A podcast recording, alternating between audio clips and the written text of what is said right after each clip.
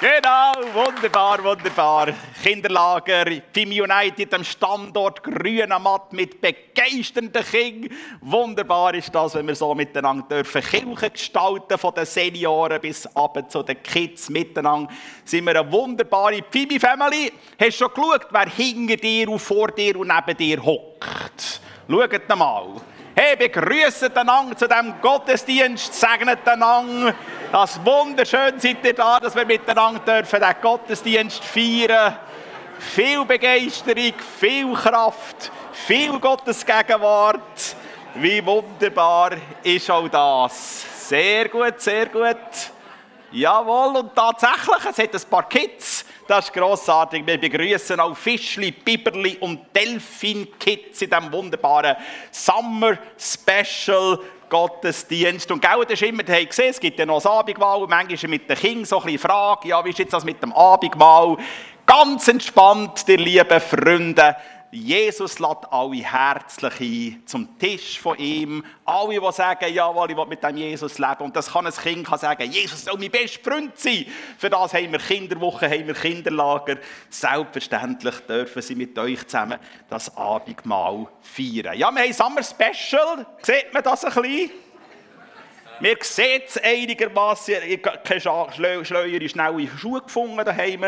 Summer Special mit viel Gottesbegegnung, viel interaktiven Moment. Achtung, habt ihr es gehört? Heute dürft ihr mithelfen. Ja, das sind dazu eingeladen mit interaktiven Sachen darüber nachdenken, miteinander austauschen und einfach ganz entspannt, wenn du jetzt sagst, ja, ich, jetzt nicht, ich bin nicht gewohnt, mit jemandem schnell eine Minute über etwas auszutauschen, dann darfst du das einfach ganz für dich selber überlegen, darüber nachdenken, daheim, wenn ihr daheim Gottesdienst feiert, in eurem Wohnzimmer, wenn ihr in den ähm, ja, in den, in den Homemobils und Wohnwagen und irgendwo in den Zelt verrossen am Meer, wenn ihr da mit uns Gottesdienst feiert und den Gottesdienst dort erlebt. Hey, wenn du alleine bist, du über die Frage ein bisschen nachdenken, vielleicht machst du Notizen. Wenn ihr das zweite, dritte seid, lade ich euch ein, auch daheim, wenn ihr Gottesdienst feiert, da in den Wohnwagen Gottesdienst feiert, miteinander auszutauschen. Ihr habt gesehen, wir nehmen noch das Abendmahl, laden euch ein daheim, wenn ihr einen Moment Moment habt, irgendwo ein bisschen Brot parat machen. Wenn ihr keinen Traubensaft habt, geht das auch, auch mit Orangensaft oder irgendetwas werdet ihr finden, damit ihr könnt auch daheim oder irgendwo in diesen Wohnwegen könnt Gottesdienst Abendmahl feiern. Und ihr seht es, wir haben himmlischen Worship. Alle unsere Worshipper sind in den Ferien und die genießen die Ferien. Jetzt müsst ihr gut hören. Vielleicht gehört der himmlische Worship. Ich lese euch. Offenbarung 5 ab Vers 8. Und als das Lamm das Buch entgegengenommen hatte, warfen sich die vier lebendigen Wesen und die 24 Ältesten vor ihm nieder. Jeder hatte eine Harfe und sie sangen ein neues Lied. Würdig bist du, das Buch entgegenzunehmen und seine Siegel zu öffnen. Denn du hast dich als Opfer hingegeben und hast damit Menschen aus allen Stämmen und Völkern für Gott freigekauft. Halleluja! Das ist Evangelium. Jesus hat Menschen freikauft, damit wir in seinem Reich gestalten, viel Segen erleben, Ferien dürfen feiern und noch viel, viel mehr Heil erfahren, Wiederherstellung erfahren. Wunderbar. Und nicht nur das, er hat nicht nur Menschen aus allen Stämmen und Sprachen und Nationen freigekauft, sondern hört weiter. Du hast sie zu Mitherrschern gemacht, zu Priestern für unseren Gott. Ist das nicht gewaltig? Ja, ich sehe es euch Köpfen an, ihr könnt das nicht ganz begreifen. Dass ihr Mitregierende seid, Mitherrschende. Paulus schreibt im Epheserbrief, dass ihr Mitsitzende seid, mit Auferweckte seid in der Himmelswelt, schon jetzt. Ja, das verstehen wir nicht so ganz. Genau, Gott kennt Zukunft. Das ist so ein das Thema von dem interaktiven Gottesdienst mit verschiedenen Elementen in diesem Sommer Special. Und wir möchten beten zusammen. Darf ich euch einladen, dass wir aufstehen? Wir beten miteinander.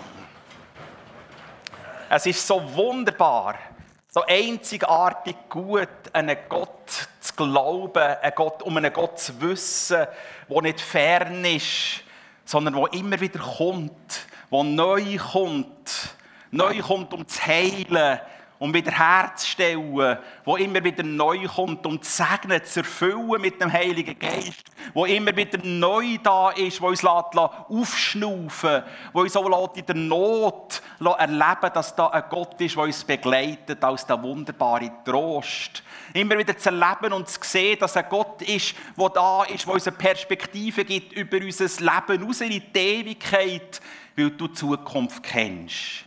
Du schreibst die Zukunft. Dir ist nichts entglitten angesichts dieser Situation in dieser Welt, sondern alles geht dem Punkt entgegen, dass du kommst in Herrlichkeit und grosser Kraft. Halleluja.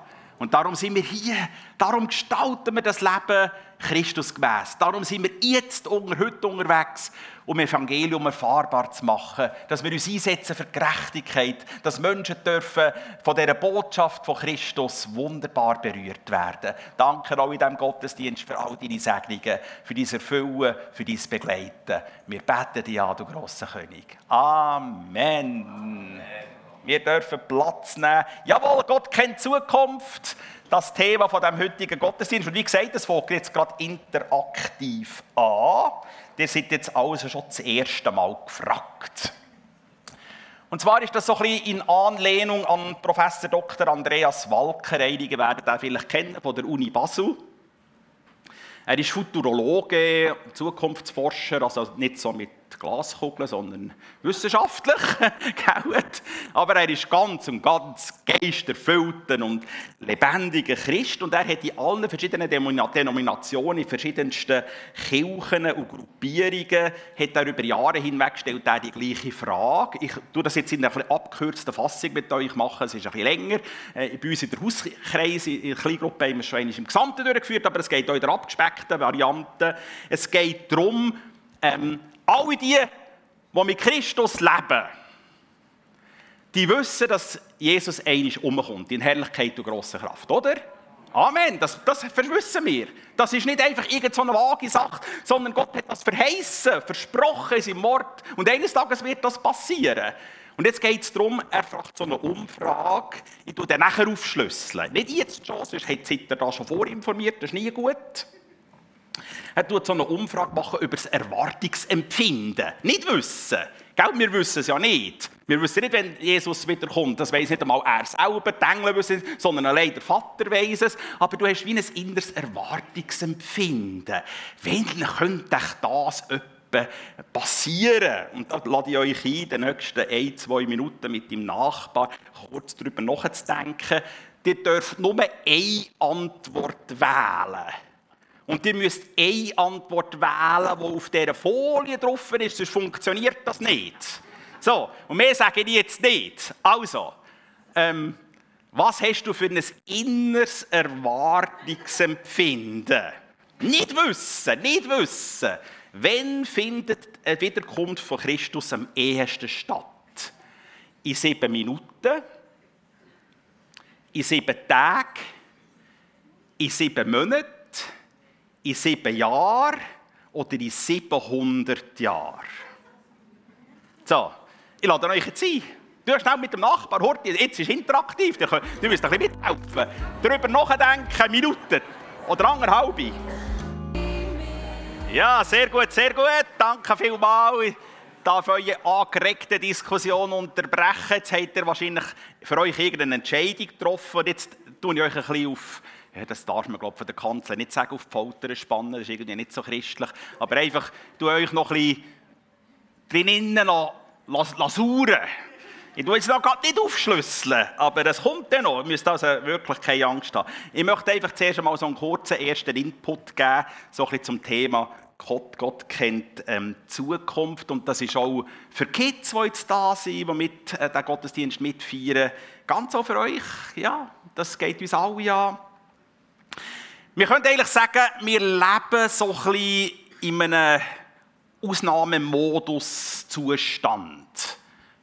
Vielleicht empfindet ihr, wir als Schweizer empfinden das auch nicht so stark, aber die, die von der Pandemie sehr getroffen worden sind in den letzten zweieinhalb Jahren, oder die, die jetzt mit dem Ukraine-Krieg sehr noch mit dem ähm, berührt werden, wir leben ein bisschen in einem Ausnahmemodus, in einem Krisenmodus. Kann man das so sagen? Ihr redet jetzt vom Globalen, vielleicht hast du das auch für dich ganz persönlich das Empfinden, dass irgendwo in deinem Leben etwas nicht in Ordnung ist, sei das gesundheitlicher Art oder irgendwie beziehungsmäßiger Art. Aber eigentlich die Menschheit lebt so ein bisschen in einem Modus, wo man sagt, es ist eigentlich eine kleine Ausnahmesituation. Und Jesus hat das in seiner Endzeitrede in Matthäus 24 und Lukas 21 ja schon vorausgesagt. Dass in der Zeit der Endzeit, die Endzeit wird prägt sein von gewissen Elementen, die immer wieder vorkommen. Jesus redet von Krieg, von Hungersnot, von Krankheiten, von Naturkatastrophen, von Verfolgung, aber nicht, das ist jetzt alles negativ. Aber Jesus redet auch davon, dass das Evangelium verbreitet wird bis ans Ende der Welt. Amen. Jesus redet davon, dass Millionen und Abermillionen von Menschen zu Christus finden und eine gewaltige Ernte gefahren wird in dieser Zeit vom Endzeit, dass in der Offenbarung heisst, man kann das nicht zählen. Es sind aber Tausende, Millionen von Millionen von Menschen, die dort in weißen Kleidern da sind und Gott anbeten. Das gehört auch zu der Endzeit. Was man jetzt ein bisschen anschauen muss, und das wird in diesen Internetforen und diesen Blogs ist ja das so ein bisschen umhergereicht worden, in dieser Corona-Zeit im Speziellen. Ja, jetzt ist die Endzeit gekommen. Jetzt ist die Endzeit gekommen. Da muss man einfach sagen, in der Regel funktioniert das nicht, wenn man aus einem begrenzten zeitlichen Erfahrungshorizont probiert, endzeitliche Themen zu erklären. Das scheitert in der Regel. Warum? weil die Bibel einen breiteren Horizont auftut. Die Bibel redet von der Endzeit, die angebrochen ist, seit Jesus so verstanden ist. Wir leben also seit knapp zwei oder über etwa 2000 Jahren in der Endzeit. Also mit Corona ist die Endzeit nicht gekommen, sondern es ist eins weh von dieser gefallenen Welt hin zu dieser neuen Schöpfung, die Paulus im Römer 8 beschreibt. So, Jetzt in der Theologie redet man in der Prophetie vom sogenannten doppelten Bezugspunkt. Das tue ich ganz kurz erklären.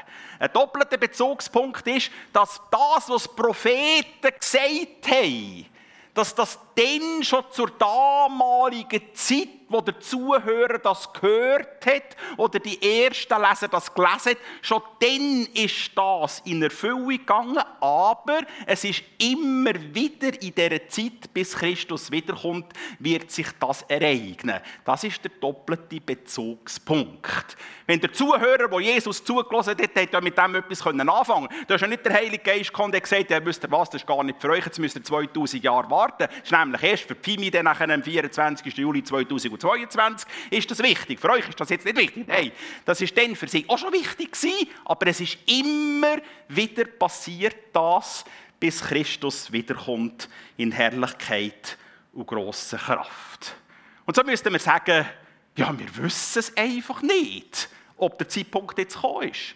Die Zeit kann sich wieder entspannen, der Krieg kann aufhören, die Pandemie kann zu Ende gehen, es kann wieder eine ganz andere Zeit geben, wo man sagt, ja, jetzt ist es eigentlich sehr angenehm und gäbig, wir wissen es einfach nicht. Und jetzt komme ich zurück zu unserer wunderbaren Umfrage. Also, der Dr. Andreas Walker tut das natürlich wissenschaftlich auswerten, das ist schon klar als Wissenschaftler. Und jetzt möchte ich zuerst mal fragen. Ich habe jetzt nicht ein Slido gemacht. Und für alle die, die daheim Gottesdienst feiern, ich tue in etwa die Stimmung euch wiedergeben. Probiere das. Also, ihr dürft jetzt mit Hand, sichtbar Hand erheben, könnt ihr jetzt reagieren und sagen, was ihr gewählt habt. Und gell, das ist nichts falsch. Es ist nichts falsch, sondern es ist alles richtig, weil wir es ja nicht wissen. Also, wer von euch hat das innere Erwartungsempfinden, Christus kommt in sieben Minuten zurück? Jawohl, das sind drei. Ja, ist also ganz verrückt. Jetzt, seitdem, ich weiß noch nicht, ob sieben Minuten schon durch sind. Das wäre jetzt die gerade. Also, weitere sieben Tage. Niemand. Jawohl. In sieben Monaten. Ganz eins, zwei, drei, vier, paar wenige. So, jetzt nehme ich einen Gump. In 700 Jahren. Jawohl, da ist etwa ein Viertel. In sieben Jahren. Der grosse Haufen. Also, ich kann euch alle sehr herzlich beruhigen. Ihr seid absolut durchschnittliche Pfingstler. Halleluja, der Test bestanden. Also, alle evangelikalen, pfingstlichen Gemeinschaften geben mit einem grössten Teil sieben Jahre an. So, was ist jetzt aber der Clou hinter dieser ganzen Sache? Der Clou ist hinter dieser ganzen Sache, dass man probiert hat, ob das einen Kausalzusammenhang hat, ob das einen Einfluss hat, das Erwartungsempfinden. Und das hat er tatsächlich herausgefunden. Und zwar hat er herausgefunden, für die Gemeinschaften, die eine kurze Erwartungsempfindung haben, also sieben Monate, sieben Jahre, sieben Minuten, die sind stark in der evangelistischen Tätigkeit. Die sagen, Christus kommt jetzt gerade. Jetzt müssen wir das Evangelium zu den Menschen bringen, auf Biegen und Brechen und sei es mit einem Kinderlager, mit Kinderwochen oder mit Seniorenausflügen. Irgendwie muss die Botschaft, dass Jesus Menschen heilt, verändert, die Schöpfung neu macht, das muss zu den Menschen. Familien sollen heil werden, Nationen sollen können umkehren. Das ist das Markenzeichen und die Auszeichnung von diesen Gemeinschaften. Und jetzt ist interessant. Die Gemeinschaften, die mehrheitlich sagen, es geht lang, 700 Jahre, die sind stärker in der Sozialdiakonie. Das ist hochinteressant. Das sind oftmals landeskirchliche Gemeinschaften, die ganz christusgläubig sind natürlich, haben oftmals längere Zeitspannen angegeben. Und da denke ich einfach, jawohl, Gott sei Dank sind wir eine Pfimi, die mit Vollgas das Evangelium verkündet und gleichzeitig sind wir eine Pfimi, die sagt, hey, wir wollen den Menschen gut tun. Wir sind unterwegs mit der Fünf-Lieber-Aktion. Wir sind unterwegs in der Sozialdiakonie. Wir sind unterwegs, dass wir Programm anbieten für Senioren, tolle Kinderwochen, wo Menschen dürfen irgendwo Heil erfahren und Evangelium dürfen erleben. Genau. Also, zurück zu meiner ähm, Botschaft. Sättige Krisen, wie wir sie jetzt erleben, das ist aber so ähm, typisch, die, die rufen eher so Endzeitspezialisten auf den Plan, wo nachher so ein bisschen mit unreflektierter Art wird irgendwie etwas wiedergeben, dass jetzt der Christus gerade umkommt. Ich möchte heute eigentlich nicht auf die unsachgemäßen Darlegungen eingehen, sondern ich möchte mit euch Perspektiven von der Hoffnung anschauen. Perspektiven von der Hoffnung. Eins ist ganz sicher, das wissen wir, durch alle Böden durch, Gott kennt die Zukunft. Amen. Es ist ihm nichts entglitten. Und auch dein Leben ist nicht irgendwo in den Sternen, sondern es ist in der Hand vom lebendigen Gott. Und wenn du gerade durch eine schwere, tiefe Krise durchgehst, sollst du das gerade sonderbar jetzt erleben. Da ist ein Gott, der mich durchträgt in dieser Krise, der mir Frieden gibt, der mich zur Ruhe kommt, weil ich weiss, Gott kennt die Zukunft. Und ich darf mit ihm auf eine wunderbare Art und Weise auch in dieser schweren Krise begleitet werden. Die aktuelle Fachliteratur über Gemeindebau, die betont vor allem das, Gemeinschaft, äh, das gesellschaftsrelevante Christsein. Ich denke, das ist ganz gut. Damit ist gemeint, dass wir als Kirchen unterwegs sind, um Evangelium erfahrbar zu machen, dass wir uns einsetzen für Gerechtigkeit, für die Bewahrung der Schöpfung, dass wir unterwegs sind, um der Not zu begegnen. Das finde ich absolut top und gut. Was ich ein bisschen ähm, oder wie soll ich das liebevoll sagen, was mir ein bisschen fehlt, in dieser Fachliteratur ist, es wird überhaupt nicht mit einer Silbe betont, dass die Kirche, Gemeinde von Jesus Christus, eine endzeitliche Hoffnung hat. Das wird nicht betont.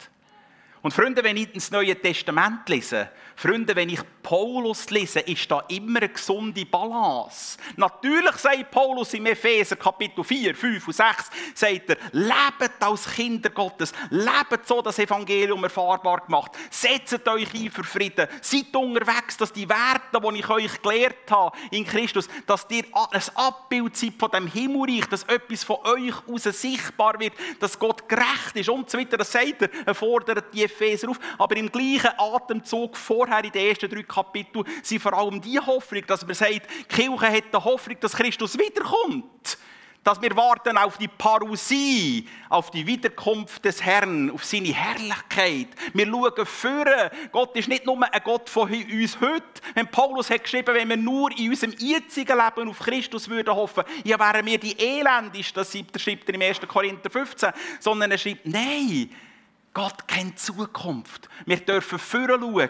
In all dem Innen, dass wir gesellschaftsrelevant unterwegs sind, sollen wir unseren Kopf immer wieder auf Christus ausrichten. Im Wissen, er kommt zurück. Und Jesus sagt in seinen Endzeitreden, wenn ihr das alles seht, wo ich in meiner Endzeitrede voraussage, was das Markenzeichen ist von der Endzeit. Wenn ihr das alles seht, Krieg und Terror und Ungerechtigkeit und so weiter, Verbreitung vom Evangelium, dann erhebt eure Häupter, schaut auf zu mir, weil ihr wisst, ich komme gleich zurück.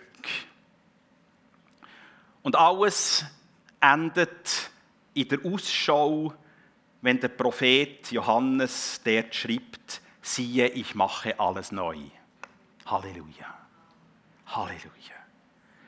Und so sagt der Johannes in seinem prophetischen Buch Johannes Apokalypse, Offenbarung, ganz am Anfang. Offenbarung 1, Vers 3. Glücklich, wer aus diesem Buch vorliest und glücklich, wer diese prophetische Botschaft hört und sich danach richtet.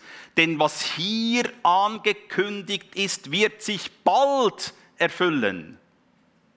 Und die Offenbarung schließt im gleichen Ton Versiegle dieses Buch nicht, Offenbarung 22,10. Halte seine prophetische Botschaft nicht geheim, denn was hier angekündigt ist, wird sich bald erfüllen. Und ich lade euch ein, wieder mit eurem Nachbar, eurer Nachbarin, zweite oder das dritte hoch zu einem nächsten interaktiven Element.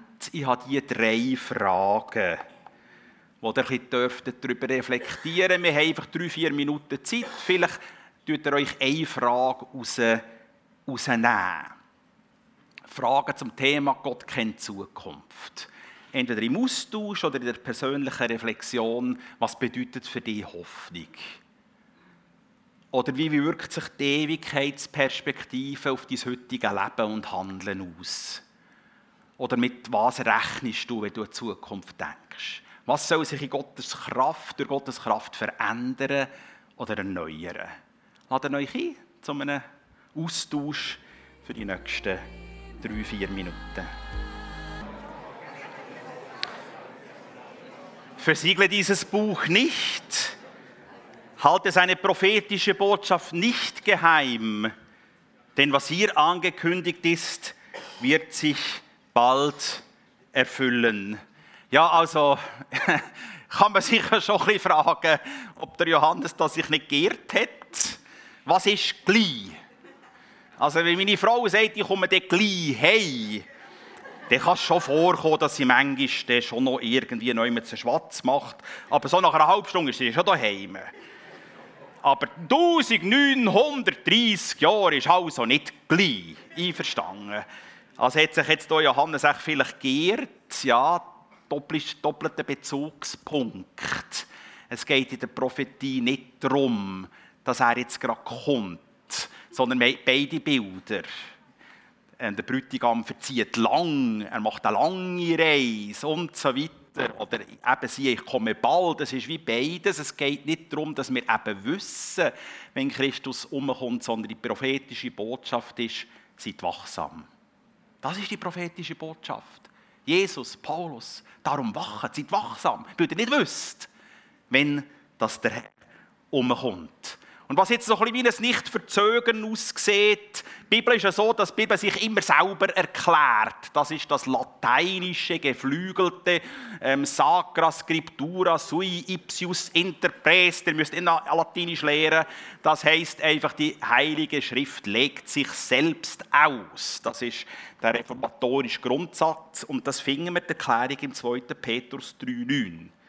Es ist also keineswegs so, dass der Herr die Erfüllung seiner Zusage hinauszögert, wie einige gedenken, schon zur damaligen Zeit. Was für sie wie ein Hinauszögern aussieht, ist in Wirklichkeit der Ausdruck seiner Geduld mit euch. Denn Gott möchte nicht, dass irgendjemand verloren geht, sondern er möchte vielmehr, dass alle zu ihm umkehren. Wow!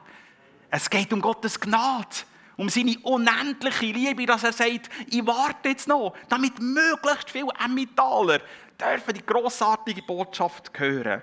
Und das ist auch die Frage heute in diesem Gottesdienst daheim oder hier im Saal. Weißt du, dass du mit Christus zusammen eine wunderbare Perspektive heute und für die Ewigkeit hast? Weißt du das?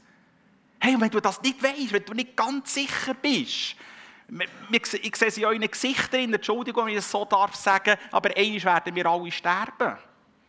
Wir werden älter, bei den Jungen sieht man es nicht so, bei mir sieht man das schon wie verrückt. Und eines, aber die Frage ist, woher darf ich gehen? In ein ungewisses Nichts. Oder darf ich wissen, ich darf heimgehen? Ich darf heimgehen zu meinem wunderbaren himmlischen Daddy, weil Christus für mich alles getragen hat. Und was er am Kreuz, durch Kreuz und Auferstehung für uns alle da hat, das lenkt. Es braucht nichts Zusätzliches. Amen.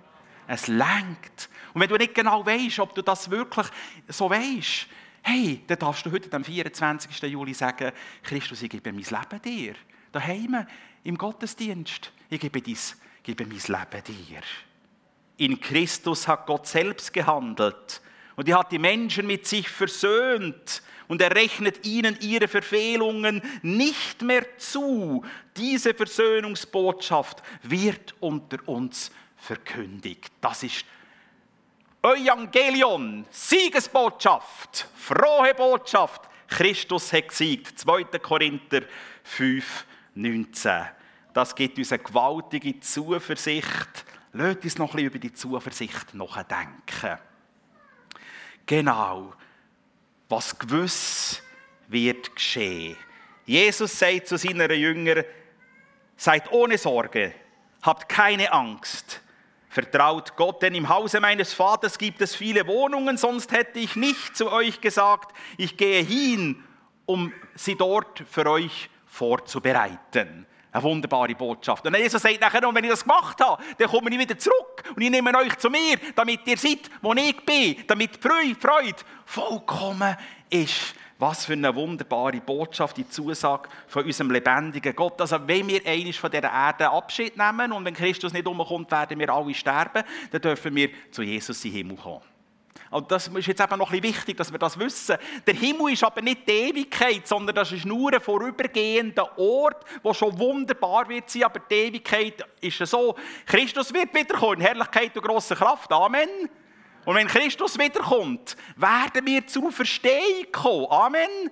Und das ist nicht eine geistliche Auferstehung, dass wir als erlöste Seele auf rosa-roten Wolken in Ewigkeit Harfe spielen Gott anbeten Entschuldigung, wenn ich ein karikiere, aber nach 10.000 Jahren Haar verspielen wird es mir ja langweilig.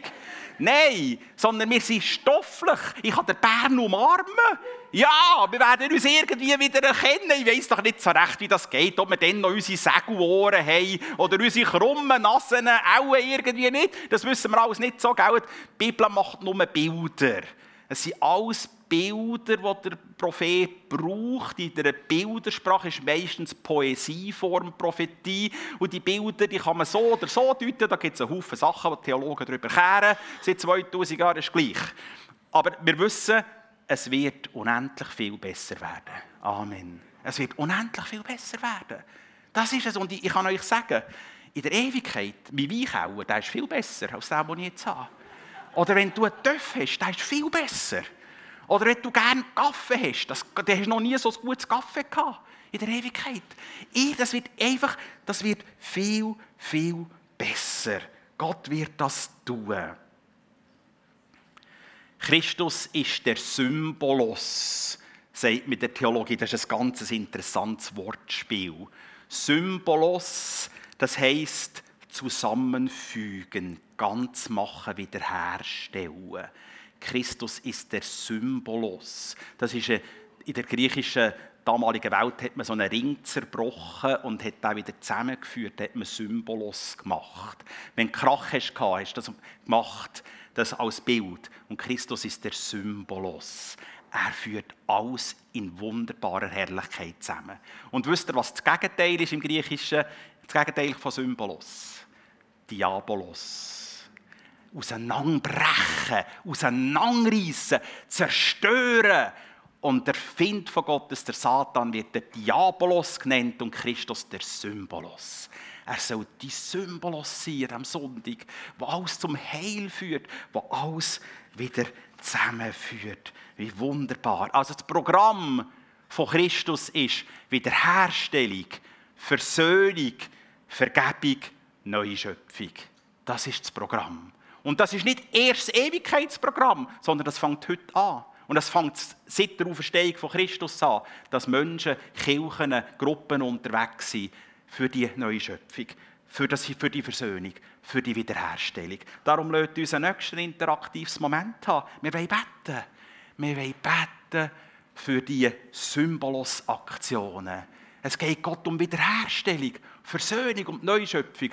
Darum beten wir um ein baldiges Ende in diesem Ukraine-Krieg mit diesen ganz verheerenden, furchtbaren ähm, Folgen. Dass Menschen durch Christus dürfen heimfinden, zu Gott kommen, erneuert werden und für Gott und für sein Reich können leben und handeln. Wir beten um Wiederherstellung im Persönlichen, in Krankheitssituationen, in Beziehungsnöten, in Psychen. Lasst uns miteinander, gerade so wie er diskutiert hat, wir nehmen uns zwei, drei Minuten Zeit, zusammen zu beten für die Sachen.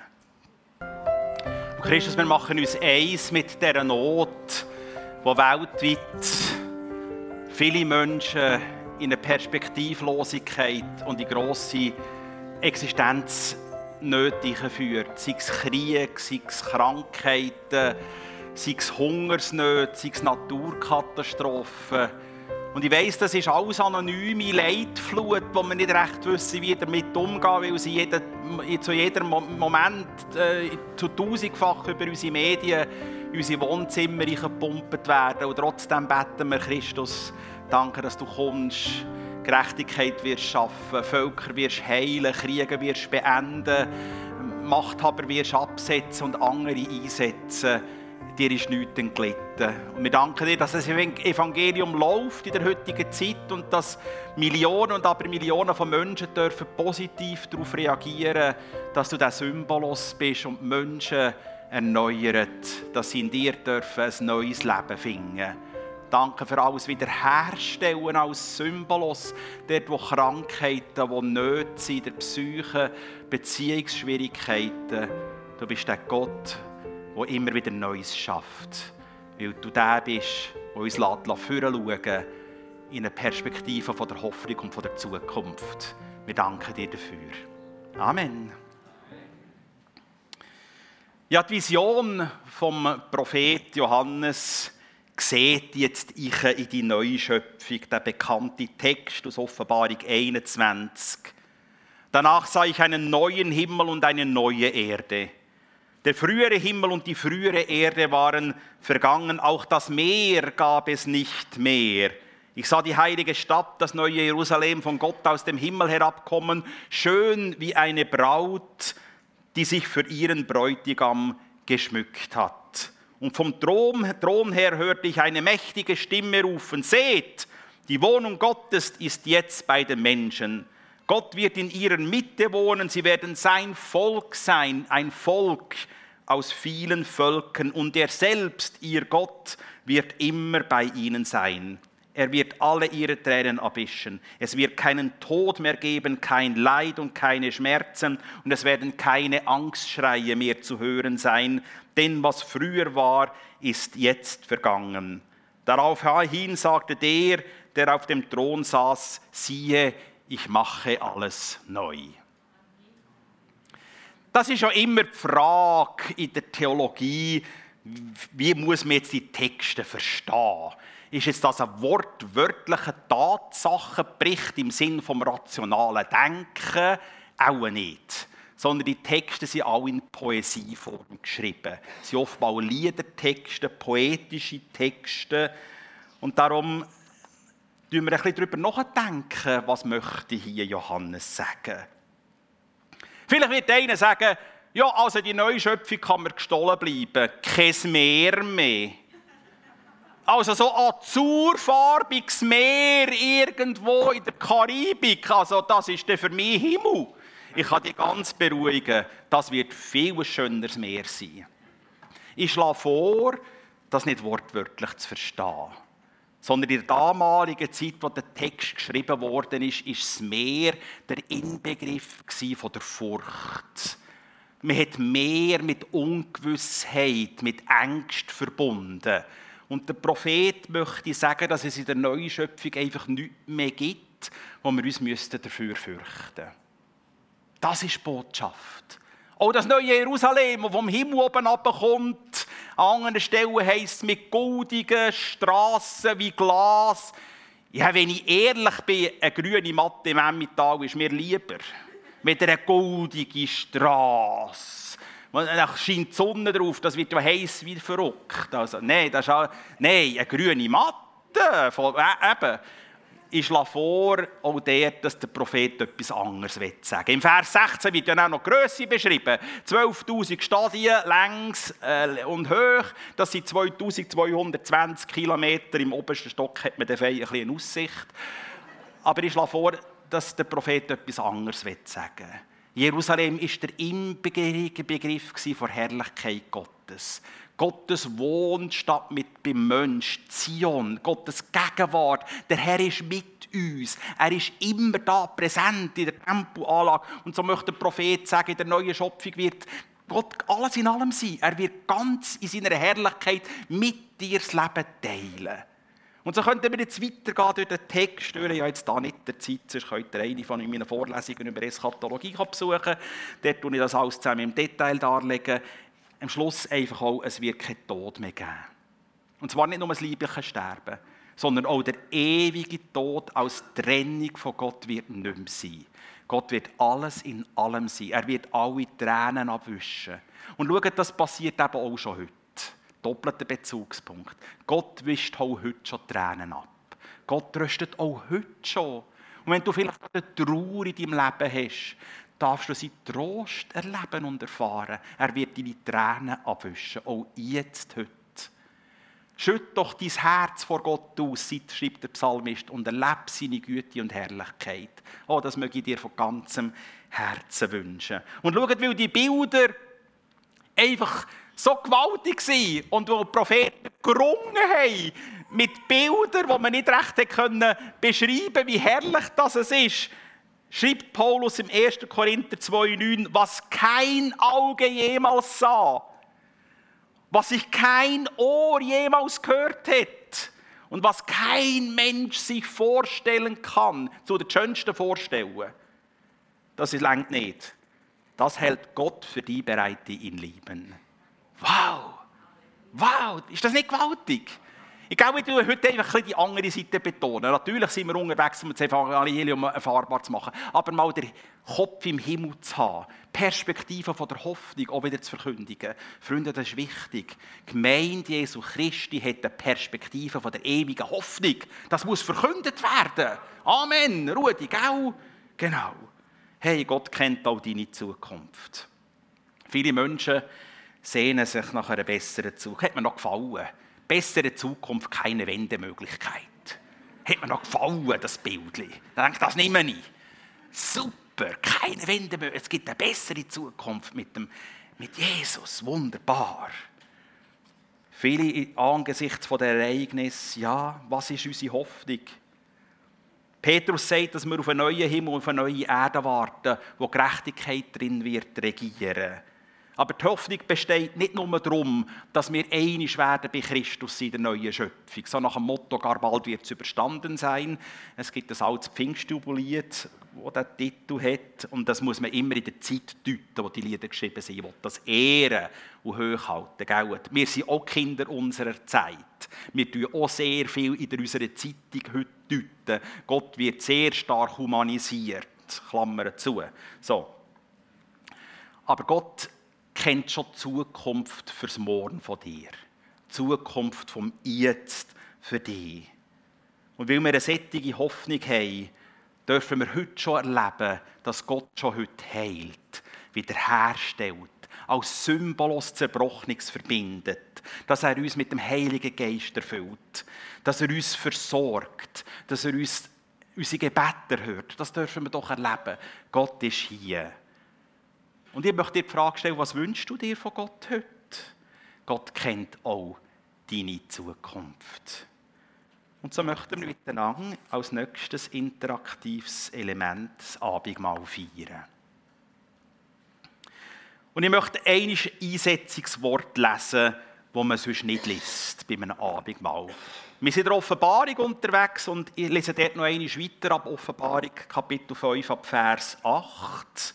Und hört einmal rein, der Text hat etwas mit dem Abendmahl zu tun. Die werden das hören. Ein gewaltiger Text. Der Prophet beschreibt die himmlische Thronsaalsituation. Und vielleicht kannst du die Augen zutun und ich probiere, in die Thronsaalsituation zu versetzen, ich zu denken. Sie sangen ein neues Lied. Würdig bist du, das Buch entgegenzunehmen und seine Siegel zu öffnen. Denn du hast dich als Opfer hingegeben und hast damit Menschen aus allen Stämmen und Völkern für Gott freigekauft. Du hast sie zu Mitherrschern gemacht, zu Priestern für unseren Gott. Und ich sah und ich hörte eine Stimme vieler Engel um den Thron und um die Wesen und um die Ältesten her. Und ihre Zahl war zehntausend mal zehntausend und vieltausend mal tausend und sie sprachen mit großer oder lauter Stimme, das Lamm, das geschlachtet ist, ist würdig zu nehmen Kraft und Reichtum und Weisheit und Stärke und Ehre und Preis und Lob. Und Christus, wir beugen uns vor dir. Wir beugen uns vor dir. Du bist Herr aller Herren, König aller Könige. Und du bist trotzdem ganz noch. Du bist Pantokrator, All- und Weltenherrscher und trotzdem ganz persönlich bei uns. Was für eine gewaltige Botschaft. Christus in euch, die Hoffnung der Herrlichkeit. Wir danken dir, dass du gegenwärtig bist das Brot verwandelt sich jetzt nicht in die Liebe und der Traubensaft verwandelt sich nicht in dein Blut, nein, aber du bist da. Du bist da mit deiner heilenden, erneuernden, wiederherstellenden, segnenden, erfüllenden Kraft, um uns zu begegnen, um uns zu dienen. Gottes Dienst, wir dürfen dir dienen und du dienst uns. Wie wunderbar ist das? Und so ist der Liebe Jesu Christi hergegeben für uns zum Heil von allen Krankheiten und allen Gebrechen. Du bist herzlich eingeladen, Heil zu empfangen, weil Christus ist da als Heiland.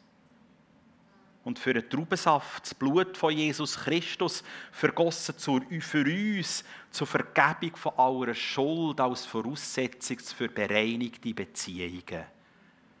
Du darfst Vergebung empfangen. Für all das, was dir gerade entgegenkommt. Christus ist da, um zu erneuern, zu heilen und zu vergeben. So dürfen wir das Abendmahl empfangen. Wir sind dann eingeladen, das für zu nehmen, jedes für sich. Schauen, dass das da nicht so Stau gibt. Das wird sich selber organisieren. Das ist wunderbar. Es hat hier ein offenes Mikrofon wenn du einen Vers aufs Herz bekommst, einen Eindruck, etwas, was du mit Gott erlebt hast, eine kurze Story, du darfst das hier erzählen, während wir das Abendmahl einnehmen, ein bisschen Worship-Hintergrund. Komm führen, mach den Gebrauch, erzähl etwas zur Ehre und zur Größe von Gott an diesem offenen Mikrofon. Das Ministry-Team ist da links und rechts, wenn du sagst, ich brauche jetzt gerade einen Segen. Hey, nimm das Abendmahl, lass ihn noch segnen und dann darfst du wieder einen Platz gehen. So darf ich herzlich einladen. Ihr seid herzlich eingeladen, zum Tisch vom Herrn und das Abendmahl zu empfangen. Und Christus, wir danken dir, Christus, dass du uns jetzt gerade in diesem Abendmahl ganz stark begegnest. Danke für dein Reden, für dein Heilen, für dein Nachsein und für deine Kraft. Und wir segnen den Traubensaft, wir segnen das Brot, weil du, Herr, gegenwärtig bist. In Jesu Namen. Amen. Und ich sah und ich hörte eine Stimme vieler Engel um den Thron und um die Wesen und um die Ältesten her. Und ihre Zahl war zehntausend mal zehntausend und vieltausend mal tausend. Sie sprachen mit großer Stimme, das Lamm, das geschlachtet ist, ist würdig zu nehmen, Kraft und Reichtum und Weisheit und Stärke und Ehre und Preis und Lob. So danken wir dir, Christus, als Herr aller Herren, als Herrscher von dem Universum. Du herrschst mit Liebe und mit Gerechtigkeit. Dass du die Segnungen weiterfährst, die wir durch das Abendmahl dürfen empfangen. Dass du auch die Gebete gehört hast, die still gesprochen wurden. Dass du den Ausdruck von der Liebe vernommen hast, was gesagt worden ist. Und dass du Entschlüsse siehst, auch wenn sie schwierig sind, du findest Wege. Und da möchten wir mithelfen, dass dein Reich kommt, stärker und Menschen mehr von deinem Reich dürfen erleben und erfahren. Amen. Ja, Gott kennt Zukunft, er kennt auch deine Zukunft. Und vielleicht ist es manchmal auch wichtig, dass man Schritte macht. Vielleicht dass du sagst, jetzt besuche ich mal ein Sozo. Wisst ihr, was das ist? Das ist etwas ganz Cooles. Menschen, die sagen, ich will anderen dienen, indem wir hören, was hat Gott parat? Ein Zuspruch vom Himmel. Melde dich an über die Homepage zu so einem Sozo-Termin. Gott ganz näher erfahren. Oder sag mit dem, dass du sagst, hey, jetzt mache ich Schritte. Jetzt schlage ich den Nagel ein. Jetzt lasse ich mich auch taufen, auch Widerstände da sein. Mache ich genau gleich. Ich will ganz Gott mein Leben hergeben. Oder ich will mithelfen gestalten, damit das Reich Gottes sichtbarer wird. Ja, am Schluss bleibt ja gleich die Frage, was nützt uns denn das aus? Wenn wir wissen, dass Gott eine gewaltige Zukunft für uns parat hat, was nützt uns das? Ja, viel. Natürlich, gell, wir einen klaren Diesseitsbezug. Wir leben mit den Beinen in dieser Welt und laufen von meinetwegen nicht so, ich weiß gar nicht, wie man denen sagt, Birkenstöcke oder irgend, irgend so. Wir laufen mit denen in dieser Welt und tun hier und jetzt Evangelium erfahrbar machen, werden Teil der Lösung von Nöten in dieser Welt. Wir brauchen aber als Kirche, oder du brauchst persönlich auch eine klare Hoffnung, in dem, dass wir wissen, Gott Geschichte, schreibt Geschichte weiter. Und er schreibt sie gut weiter. Und es wird ein gutes Ende nehmen am Schluss. Und schaut, wie mehr wir verstanden haben, zu welcher Hoffnung wir berufen sind, was für eine gewaltige Zukunft dass wir einmal haben. Wie mehr beflügelt uns doch das, dass wir sagen, ja, jetzt wollen wir schon mehr. Jetzt wollen wir es doch schon erleben. Jetzt wollen wir schon Reich Gottes sichtbar machen. Jetzt sind wir schon unterwegs um das Himmelreich stückwerkhaft in dieser Welt aufzurichten. Ganz können wir das nicht. Wenn Jesus umkommt, sagt er auch, der hat das super gemacht, hier und da müssen wir noch nicht nachbessern, aber es war alles gut, gewesen, was er gemacht hat. Und wie mehr, dass wir schon jetzt in diesen Dimensionen vom Reich Gottes leben, handeln, gewaltig unterwegs sind, je mehr gelustet es uns. Hey, da ist noch mehr rum. Und das Beste wird, wird am Schluss sein, was kein Auge gesehen hat, was kein Ohr gehört hat und sich kein Mensch kann ausdenken kann, das hat Gott für dich parat. Wie gewaltig ist das? Also danke wir dir, du wunderbarer Gott, dass wir mit einer unendlich starken Hoffnung dürfen in dieser Welt leben. In dieser Welt dürfen handeln, unterwegs sein. In dieser Welt dürfen Evangelium erfahrbar machen, den Menschen dienen uns einsetzen für deine Gerechtigkeit. Danke, dass du als Symbolos uns eingenommen hast in die Versöhnung. Du hast gesagt, nicht ihr habt mir erwählt, sondern ich habe euch erwählt. Und ich euch dazu bestimmt, dass ihr hergeht und Frucht bringt, Frucht, die bleibt. Gewaltig. Wir dürfen mitgestalten. Wir dürfen jetzt etwas tun. Und alles, was wir in Liebe tun, wird sich in der Ewigkeit wiederfinden. Das sind Perspektiven, die wir uns nicht ausmalen können. Und doch ist es wahr. Wir danken dir dafür. Und wir sagen alle zusammen, Amen. Wunderbar. Ja, so dürfen wir. Und weil wir in der Offenbarung sind, bleiben wir gerade in der Offenbarung. Und man darf das, man darf ein Wort jetzt persönlich nehmen. Auch wenn es von der Exegese für eine andere Personengruppe bestimmt ist, das ist das Kairos-Moment. Wenn Logos zu Kairos wird. Man darf das persönlich nehmen. So darfst du das Wort für dich nehmen. Offenbarung 3, Vers 10. Du hast mein Wort bewahrt, sagt Jesus dir. Du hast mein Wort bewahrt. Deshalb will ich dich auch in der schweren Prüfung bewahren, die über die ganze Erde kommen wird. Siehe, ich komme bald. Halte fest, was du hast. Lass dich von niemand um deinen Siegeskranz bringen. Amen. Und ich sehe ich sehe die Siegeskränze. Dann geht mit diesen Siegeskränzen auf euren Häupter oder um euer Haus und nehmt Glasse. Wunderbar. Viel Segen wünsche ich euch. Wir sehen uns wieder.